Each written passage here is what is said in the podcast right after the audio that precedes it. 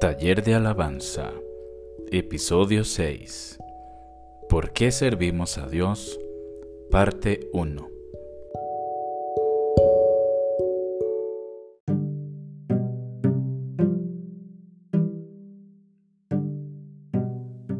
Bueno, eh, bendiciones, bienvenidos a este nuevo taller de alabanza en el cual vamos a estar compartiendo de la palabra, comiendo, creo que es por la hora.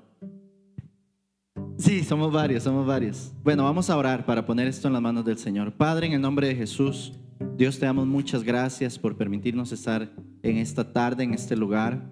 Espíritu Santo de Dios, te pido que este mensaje llegue a cada corazón que deba recibirlo, Padre Celestial, que sea como una semilla, que sea alimentada, Padre, en el nombre de Jesús, en cada corazón, brote y sobre todo que dé fruto. Te pido, Padre Celestial, que también las personas que nos puedan estar siguiendo en cualquier plataforma también sean bendecidos por medio de este mensaje, que puedan recibirlo, puedan caminar sobre él, Padre, en el nombre de Jesús el Señor, y que sea de mucha bendición. Te damos muchas gracias, Padre Celestial, por lo que estás haciendo y la forma en la que la estás haciendo, Dios. Yo pongo mi corazón, mi ser, Padre Celestial, a tu completa disposición, como siempre para que seas tú hablando, Espíritu Santo de Dios, seas tú transmitiendo ideas, seas tú, Espíritu Santo de Dios, el que traiga un mensaje. En el nombre de Jesús, el Señor, te damos muchas gracias. Amén. Bueno, hoy les traigo un, mensaje que creo que es vital, es muy importante para cualquier persona y, espero que esto le funcione a cualquier persona, ya sea que esté por iniciar el ministerio o por iniciar para servir una persona que ya está y quiere cuestionarse y hacerse algunas preguntas. Y personas que quizás tengan muchos años en el ministerio, que puedan verse en algunas cuestiones o cuestionamientos que puedan tener en su vida. Y el tema de hoy es ¿por qué servimos a Dios? Yo creo que usted por un minuto, si usted ya, de hecho acá todos los que estamos acá por lo menos ya estamos sirviendo, pero a mí me gustaría que usted un segundo solamente se haga esta pregunta, ¿por qué sirvo a Dios? He escuchado tantas historias respecto a esta pregunta. ¿Por qué sirvo a Dios? Bueno, he escuchado personas que me dicen, es que no había nadie más, me tocó a mí hacerlo. Es que la persona que estaba antes se fue, pasó algo, lo que sea, solamente yo quedé y ahora yo estoy haciéndolo. Es que vino un ángel en sueños y me habló y entonces retumbó toda la cama y todo lo que estaba ahí alrededor mío y me dijo que a partir de ahora yo le iba a servir al Señor. He escuchado tantas versiones y uno dice, bueno, ¿será que la, persona que vio una visión, tuvo un ángel ahí a la par, tenga más peso espiritual que la persona que simplemente no le quedó de otra porque ya todos los demás se fueron? ¿Tendrá más peso? He escuchado gente que el ángel le habló, se le apareció en sueños, en visiones, y un año después ya no están sirviendo, tiraron el tapón, como decimos aquí en Costa Rica. Y personas que, mira, era la persona que yo estaba, no había nadie más, y tienen 15, 20 años de estar sirviendo. Entonces, Vamos a la pregunta inicial del por qué servimos a Dios. Y por eso yo decía ahorita que espero que este mensaje les sirva tanto a personas que están por iniciar, que puedan decir, bueno, es que yo apenas estoy comenzando y quiero saber si puedo servirle a Dios o no. Quiero saber si, si realmente Dios me está llamando o es una iniciativa mía o qué es lo que sucede. También para personas que quizás simplemente, también como decimos aquí, se tiraron al agua les tocó y ya están, ya están haciéndolo. Me encantaría que pudiéramos hacer una pausa y pudiéramos reflexionar, ok, ya lo estoy haciendo, pero ¿por qué? ¿Cuál es el motivo? ¿Cuál es el fundamento? Y yo quiero algo, explicar algo que es vital. Y si usted tal vez no lo había captado de esta forma, me encantaría cambiar un poco su concepto. Y es que usted no está sirviéndole al Señor si ya lo está haciendo y si planea hacerlo, no le vamos a servir al Señor porque nos necesitan. Esto es muy importante. No porque tu talento era necesario para el reino, para lo que se está usando, es que usted está al frente. No es porque, mira, no quedaba de otra, aunque quizás así pareció. No es porque, ah, es que si yo no lo hago, nadie más lo hace ah, es que yo soy el más carga, yo soy el más preparado, yo soy el más estudioso y por eso yo tengo que estar haciéndolo. Tenemos que comprender que si servimos al Señor es una respuesta, una respuesta que, bueno, de que fuimos pecadores en otro tiempo, de que merecíamos la condenación y el infierno y Dios nos rescató de ahí nace todo. Y tenemos que volver a esa raíz quizás muchas veces, porque a veces estamos tan encaminados, llevamos 15, 20, 30 años haciendo lo mismo, que ya no recuerdo esa raíz de por qué fue que en primer lugar yo comencé a servir al Señor. Y es porque somos deudores. Pero no soy deudor con el pastor, no soy deudor con el líder de alabanza o el pastor de músicos, no soy deudor con nadie más que con Dios. Por lo tanto, mi talento y lo que yo hago se lo ofrezco a Dios. Entonces, lamentablemente muchas personas, y un día ministrándolo lo compartía a la congregación, y yo decía que lamentablemente la gente ha llegado a los pies de Cristo más porque les dijeron que sus problemas iban a ser resueltos que porque sus pecados son perdonados. Hay gente que dice, mientras yo tenga dinero no me importa tanto mis pecados, ellos pueden quedar ahí atrás.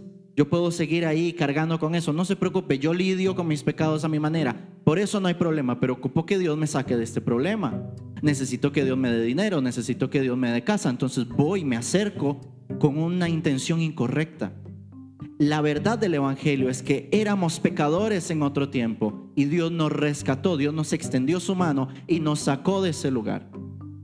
Y por supuesto que por agradecimiento soy deudor. Yo no merecía que Dios perdonara mis pecados. Me limpió, me transformó, me dio un nuevo nombre, me dio una nueva vestidura. Ahora, ¿qué hago? Y es donde normalmente entramos al servicio, es donde comenzamos a servir al Señor. Quisiera leerles Primera de Corintios, si usted tiene por allí su Biblia o la aplicación o en cualquier formato, usted puede leer conmigo Primera de Corintios 6 del 9 al 11. Y este versículo se utiliza tanto para un fin específico. Cuando lo comencemos a leer, usted lo va a recordar. Se utiliza mucho para un fin específico, pero la Biblia aquí me está dando una serie de pecados que todos son iguales delante de Dios. Dice, ¿no sabéis que los injustos no heredarán el reino de Dios? Y ahora viene la lista, no erréis ni los fornicarios, ni los idólatras, ni los adúlteros, ni los afeminados, ni los que se echan con varones, ni los ladrones, ni los avaros, ni los borrachos, ni los maledicientes, ni los estafadores heredarán el reino de Dios. Y nos encanta utilizar este verso solamente para dos de esos pecados. Es muy común utilizar este verso para solamente dos, pero aquí hay una lista gigante y después dice, y esto erais algunos Muchos de nosotros, todos de hecho, estábamos en esa lista de pecadores, de injustos, que no heredábamos el reino de los cielos. Dice, pero más ya habéis sido lavados, ya habéis sido santificados, ya habéis sido justificados en el nombre del Señor Jesús y por el Espíritu de nuestro Dios. Entonces, al yo comprender y esto es lo más importante. Yo necesito, y por eso le digo, si usted ya está sirviendo y su mentalidad no es esta, me encantaría que usted pudiera hacer un alto y comenzar a reflexionar. Porque es porque yo fui pecador, fui inmerecedor de absolutamente todo. Y ahora Dios me lava todos esos pecados que habían antes. Dios viene, me lava, me limpia. Y ahora soy una nueva criatura. Por supuesto que un corazón agradecido va a querer servir al Señor.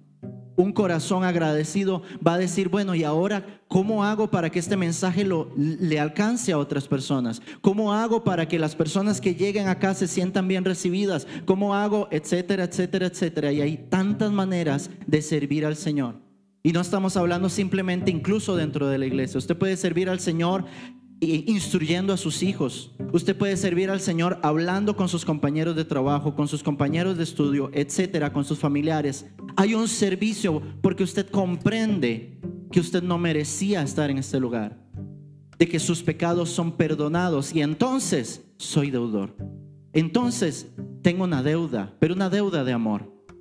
Entonces ya se sale del esquema, es que el pastor me dijo, es que me escucharon tocar por ahí la guitarra y dijeron, ay, qué bonito hermano que toque usted la guitarra, súbase el domingo por favor.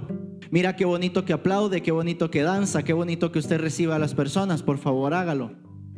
Sino que desde el principio tenemos que comprender que no merecíamos estar acá.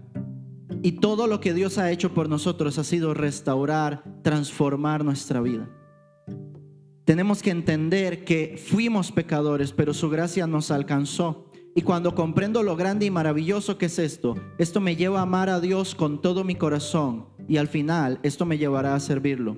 La Biblia dice, yo sé que usted conoce este verso, amarás al Señor tu Dios con todas tus fuerzas, con toda tu mente y con todo tu corazón.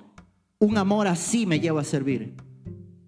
Si yo puedo servir, si yo puedo amar, perdón, al Señor con todas mis fuerzas, con toda mi alma y con todo mi corazón, indudablemente esto me va a llevar a un servicio. Pero si yo no amo a Dios de esa forma, sino que yo simplemente estoy aquí viendo a ver de qué manera me lleno la billetera, de qué manera Dios me bendice, o viendo a ver qué hago, entonces estamos teniendo una perspectiva incorrecta. Algo muy importante es que también Jesús fue nuestro mayor ejemplo de servicio.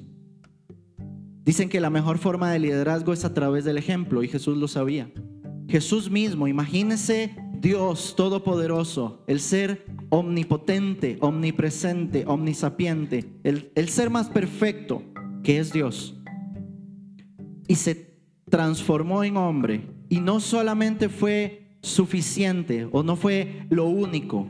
No bastó simplemente con el hecho de que Dios se hiciera hombre y viniera a la tierra. No, además vino a servir. Vino a poner su vida para que otros conocieran este mensaje de salvación. Y por medio de Él, por medio de lo que Él realizó, es que nos alcanzó a nosotros. Vean qué gran ejemplo, dice Filipenses 2, del 5 al 8. Haya pues en vosotros este sentir que hubo también en Cristo Jesús, el cual siendo en forma de Dios, no estimó el ser igual a Dios como cosa a que aferrarse, sino que se despojó a sí mismo, tomando forma de siervo, hecho semejante a los hombres y estando en la condición de hombre, se humilló a sí mismo, haciéndose obediente hasta la muerte y muerte de cruz. Vea qué interesante, porque dice que no le importó y tomó forma de siervo. Usted sabe lo que es tener el poder y la capacidad de decir que se haga una estrella y se crea una bola gigantesca de fuego. Lo que es poder hablar y que vida brote de sus propias palabras. Es que estamos hablando de otro nivel. No estoy hablando de que cuando yo toco dos acordes la gente llora. No estamos hablando de que cuando yo hago cierto paso de, danza la, la unción cae y la gente es ministrada. No estamos hablando de un ser supremamente poderoso. Y él no se aferró a eso, sino que dice la Biblia que él se humilló y tomó forma de siervo. Nos vino a servir, nos vino a enseñar un modelo de liderazgo en el cual no está basado en órdenes, sino en servicio. Y Jesús lo decía constantemente. Jesús tenía muy en claro que Él venía a servir. Usted sabe lo que es tener a los discípulos y tener que lavarle los pies sabiendo que hay un Judas ahí. Y no solamente sabiendo que me puede traicionar, no es que Él lo sabía todo, sabía que le iba a traicionar. Un Pedro que le iba a negar tres veces antes de que el gallo cantara él sabía exactamente a las personas y dice la Biblia que él se postró y le lavó los pies. Claro, es que cuando yo entiendo de dónde Dios me sacó y sobre todo hacia dónde voy, a mí no me va a importar los pies de quien estoy lavando. Porque entonces yo sé que Dios me sacó de un lugar posiblemente mucho peor y que Dios puede hacer cosas maravillosas con las personas si yo estoy dispuesto a servir, si yo estoy dispuesto a poner mi corazón y mi ser en servicio. Y Jesús lo hacía. Y aunque no lo hacemos por una recompensa, también le comento que hay una recompensa. Primera de Corintios 15, 58 dice, así que hermanos míos amados, estad firmes y constantes, creciendo en la obra del Señor siempre, sabiendo que vuestro trabajo en el Señor no es en vano. Y he escuchado tanta gente que dice, yo invertí mis mejores años en esa congregación, yo estuve ahí de sol a sol, de sombra a sombra de sol a sombra. Estuve allí y le entregué mi juventud y ese pastor fue mal agradecido. Bueno, entonces ¿a quién estaba sirviendo? ¿Para quién estaba entonces? ¿En quién estabas pensando cada vez que hacías las cosas? ¿Cuál era la motivación de tu corazón? Y por eso me encantaría, si usted ya lleva algún tiempo, algunos años sirviendo al Señor, que usted pueda hacer una introspección y decir, ¿por qué estoy sirviendo? Y si usted está a punto de comenzar a servir, que usted pueda tener las bases y la dirección correcta para que luego del pasar de los años no nos quememos, como decimos aquí. No lleguemos a, hacer tanto que lleguemos al punto de colapsar y ya no sepamos más qué hacer. Sino que podamos hacer una pausa, un alto en camino y poder decir, ok, ¿por qué lo hago? ¿Qué fue lo que en un principio me motivó? Y quizás, y por eso tomaba este ejemplo al principio, quizás ni siquiera fui yo mismo. Una persona que admiro muchísimo, que es Israel Houghton, que él canta, cantamos muchas canciones de él, Señor eres fiel, eres mi amigo fiel, muy, fiel, ¿verdad? Jesús en el centro, hay muchas canciones de él. Y él contaba que él tocaba la batería en su congregación. Y él, no, recuerdo bien si fue el, el, líder de músicos o el pastor general o quién fue, pero alguien, el líder, ¿verdad? Fue. Se le acercó y le dijo, Israel, me gustaría que el miércoles dirijas la adoración, dirijas el tiempo ahí, para, pero cantando, no, no, no tocando la batería. Entonces él dice que él quería decir que no, pero para no dar una, una respuesta tan tajante y tan cortante, él dijo, bueno, voy a ir a orar a ver qué me dice Dios. Y dice que esta persona se volvió y le dijo, bueno, ora fuerte y ora rápido porque inicias hoy. Y lleva desde los noventas ministrando al Señor. Quizás ni siquiera fue la idea de él. Quizás cuando ya comenzamos a ministrar ni siquiera fue nuestra idea. Yo comencé a ministrar desde muy pequeño. Y yo no podría decir exactamente qué fue lo que me motivó, porque yo tendría como unos seis años tal vez cuando yo empecé a tocar el piano. Yo no podría en, retrospectiva poder decir, no, claro, es que mi anhelo desde que yo tenía tres hasta que tenía seis era subirme allí. No, es que, y sí, durante algún tiempo, no, no desde que tengo seis años me subieron de una vez. Y por algún tiempo lo anhelé. Pero a esa edad, realmente usted puede llegar y decir, ¿qué, está, qué es lo que está motivando a este niño a subirse a ministrar al Señor? A veces ni siquiera, ni siquiera fue nuestra propia iniciativa por la cual estamos hoy sirviendo al Señor. Quizás las, las condiciones se dieron de una manera muy, muy específica. Quizás las condiciones simplemente se dieron y ahora, cuando abrí los ojos ya estaba ahí con un teclado enfrente. Cuando me di cuenta tenía un micrófono. Cuando me di cuenta estaba danzando. Cuando me di cuenta estaba recibiendo a la gente. Bueno, es es vital que nosotros podamos en nuestro corazón no solamente entenderlo en el entendimiento, sino en nuestro corazón poder decir, porque entonces mi servicio cambia de enfoque. Y si yo tengo que reclamar o al pasar de los años me aparto porque yo digo es que nunca valoraron lo que hice, ¿de quién estabas esperando esa valoración? ¿De quién estabas esperando que te aplaudieran? ¿O quién estabas esperando que te diera la palmadita en la espalda o el abrazo? Porque entonces he visto tanta, tanta, tanta gente al pasar de los años que ya no está ministrando más, me los topo en la calle, les saludo, bro, bendiciones, sigues ministrando. Es como una pregunta de rutina. No, mira, tengo tanto tiempo de no congregarme, mira, hace tanto tiempo, estoy buscando iglesia, me dicen algunos. Ahí, y bueno, ¿y qué pasó? No, me hicieron una crueldad, me hicieron una, este, no, mejor no uso esa palabra porque después significa otra cosa. Eh, me hicieron una crueldad, me hicieron algo en contra mía y no salí resentidísimo de ese lugar, no vuelvo a poner los pies ahí, pero estoy buscando a ver hacia dónde Dios me direcciona. Y no estoy apoyando o no estoy diciendo que usted tiene que dejarse simplemente pisotear porque le hagan cualquier cosa. La Biblia también nos enseña a ser seres pensantes, pero uno puede acercarse y hablar las cosas, hablar con su líder, hablar con la persona con la que sucedió. Y, en muchos de los casos esto resuelve el asunto. Pero si yo me voy con esa herida en el corazón, si yo me voy herido de esa forma, es importante comenzar a hacer un alto y decir, bueno, entonces, ¿para quién, para quién era que yo estaba sirviendo? ¿En quién tenía yo en mente cuando yo estaba ministrando, cuando yo estaba sirviendo, cuando yo estaba, etcétera, etcétera, etcétera? Porque entonces me va a ser muy fácil al pasar de los años que alguien se equivoque, porque resulta que todos somos humanos, todos nos equivocamos en algún momento va a ser muy fácil al pasar del tiempo que entonces, ah, no, alguien me hirió, alguien me vio de una forma incorrecta, alguien hizo esto, etcétera. Y entonces cuando, cuando vuelvo a ver, ya no estoy sirviendo al Señor. El diablo logró su cometido, que fue arrancarme porque mi raíz no era profunda. Porque yo estaba ahí puesto y quizás se veía muy bonita la, la planta esta o las flores o lo que sea, pero por debajo en la tierra no había raíz. Y cualquier cosa lo hizo arrancado, cualquier cosa impidió que esta persona siguiera con su ministerio, siguiera con su servicio hacia Dios. Por eso me encantaría que usted pueda inspeccionar su corazón por un instante. Que usted pueda detenerse y decir, ok, si tal vez llevo 10 años sirviendo de una forma incorrecta, quiero hacer un alto hoy.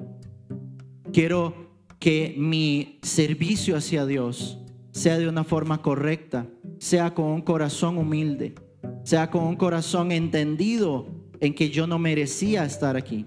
Y quizás algunos tienen un, ministerio o una forma de servicio más vistosa que otros. Eso no significa que Dios no esté agradado de todos. Eso no significa que Dios diga, ah, es que me gusta más el que se ve adelante que el que está atrás y no se ve en las cámaras o no se ve para la gente. No, de, de ninguna manera. Nuestro servicio hacia Dios no está condicionado por cuánta gente o qué gente me ve. Mi servicio a Dios está condicionado en de qué manera yo estoy sirviendo a Dios. Porque puede ser una persona muy vistosa, pero su corazón está, ahora si esta persona que me la hizo me las va a pagar y se va a dar cuenta que ahora, qué sé yo. Tanta gente. Me, recuerdo una vez que John estaba recibiendo clases de batería y nos comentó que el profesor llegó y le decía, ¿qué es lo que está pasando en las iglesias? Que ha llegado, han llegado jóvenes y yo les he preguntado, ¿por qué quieres aprender ese instrumento? Y le decía, es que yo quiero ser el mejor en mi iglesia.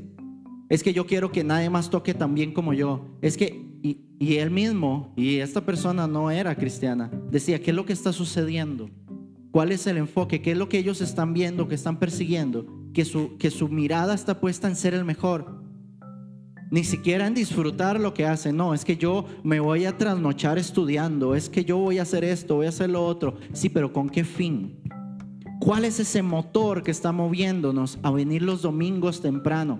¿Cuál es ese motor que nos está moviendo a venir a ensayos, que nos está haciendo escuchar canciones hasta que nos sangren los oídos? Yo tengo canciones que he escuchado más de 15 mil veces y más, todavía más. Y les doy vueltas y, y a veces, mira, este detallito no lo había escuchado y esto otro no. ¿Qué es lo que está motivando? ¿Cuál es el motor que está impulsando eso? Porque hay tantos motores y solo uno correcto la fama.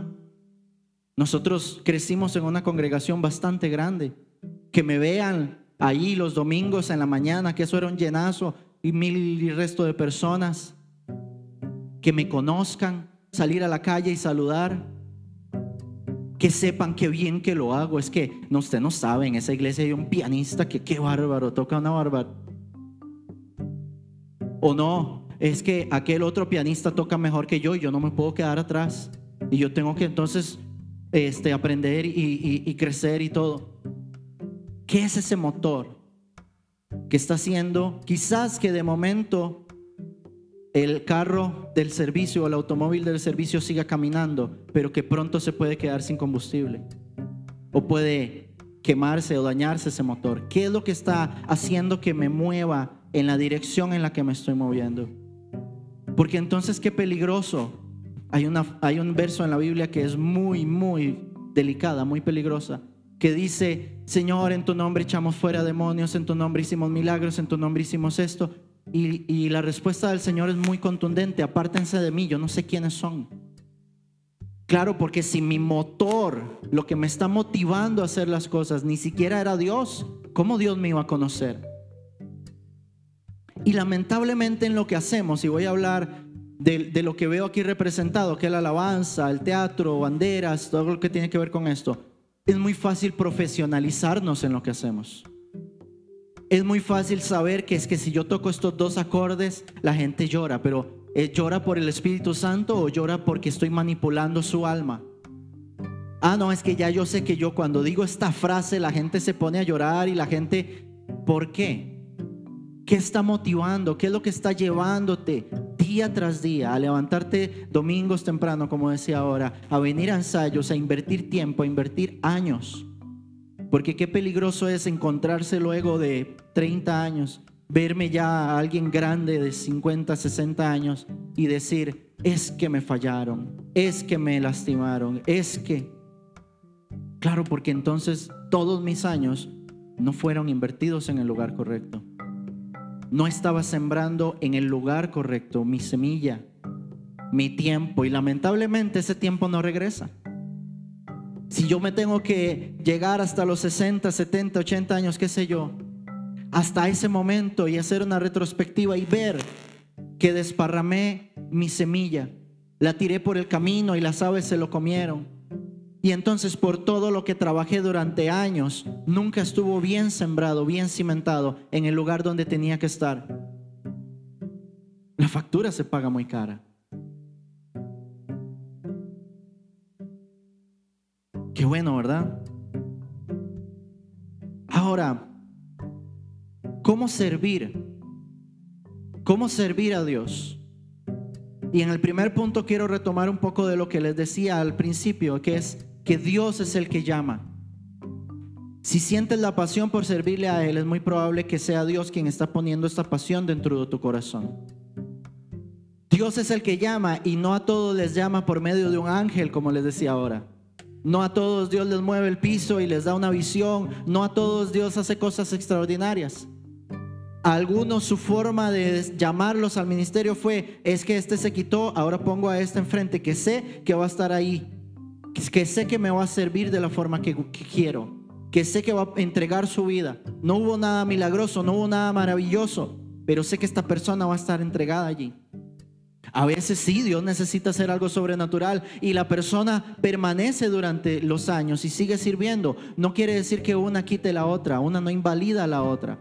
Simplemente es entender que Dios es el que me llama, que Dios es el que pone ese deseo en mi corazón por servirle. Y si usted siente ese deseo o quiere servirle al Señor, yo quiero informarle que Dios está detrás de ese deseo que Dios es el que está allí motivándote a hacer algo. A mí me ha pasado con muchas otras cosas. Cuando yo de, pronto, cuando yo ya me doy cuenta de lo que estoy haciendo, llevo estudiando algunos meses, llevo buscando, llevo investigando, llevo en algunas cosas y después salen proyectos, salen oportunidades y seguramente saldrán más. Pero cuando todo comienza porque un día en la noche no puedo dormir y estoy viendo un debate y comienzo a uy, qué interesante esto de apologética, qué interesante esto que está pasando. ¿Qué es esto? Quiero más. Yo sé que Dios está detrás de eso.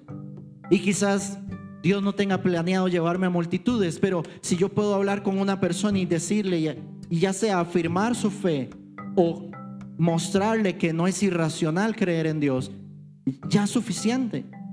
Pero entonces Dios comienza a poner ese gusanito, como decimos, ese interés, ese deseo. Dios es el que llama. Dice Filipenses 2:13, porque Dios es el que pone en, vos, Dios es el que en vosotros produce así el querer como era ser por su buena voluntad. No es porque sea atractivo ser visto. Y algo muy importante, como les decía, Él propicia el momento para servir.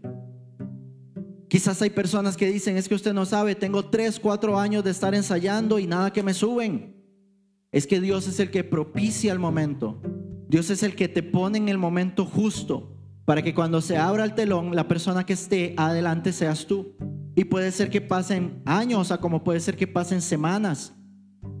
Puede ser que Dios cimentó las bases muy bien y no necesita tanto tiempo. Puede ser que Dios necesita a lo, a lo, largo de los años mostrarnos algo, mostrarnos comportamientos de otras personas, etcétera tantas cosas, pero sí comprender que Dios es el que propicia el momento adecuado para que nosotros estemos adelante o nosotros estemos sirviéndole, no necesariamente adelante, pero sí sirviéndole al Señor.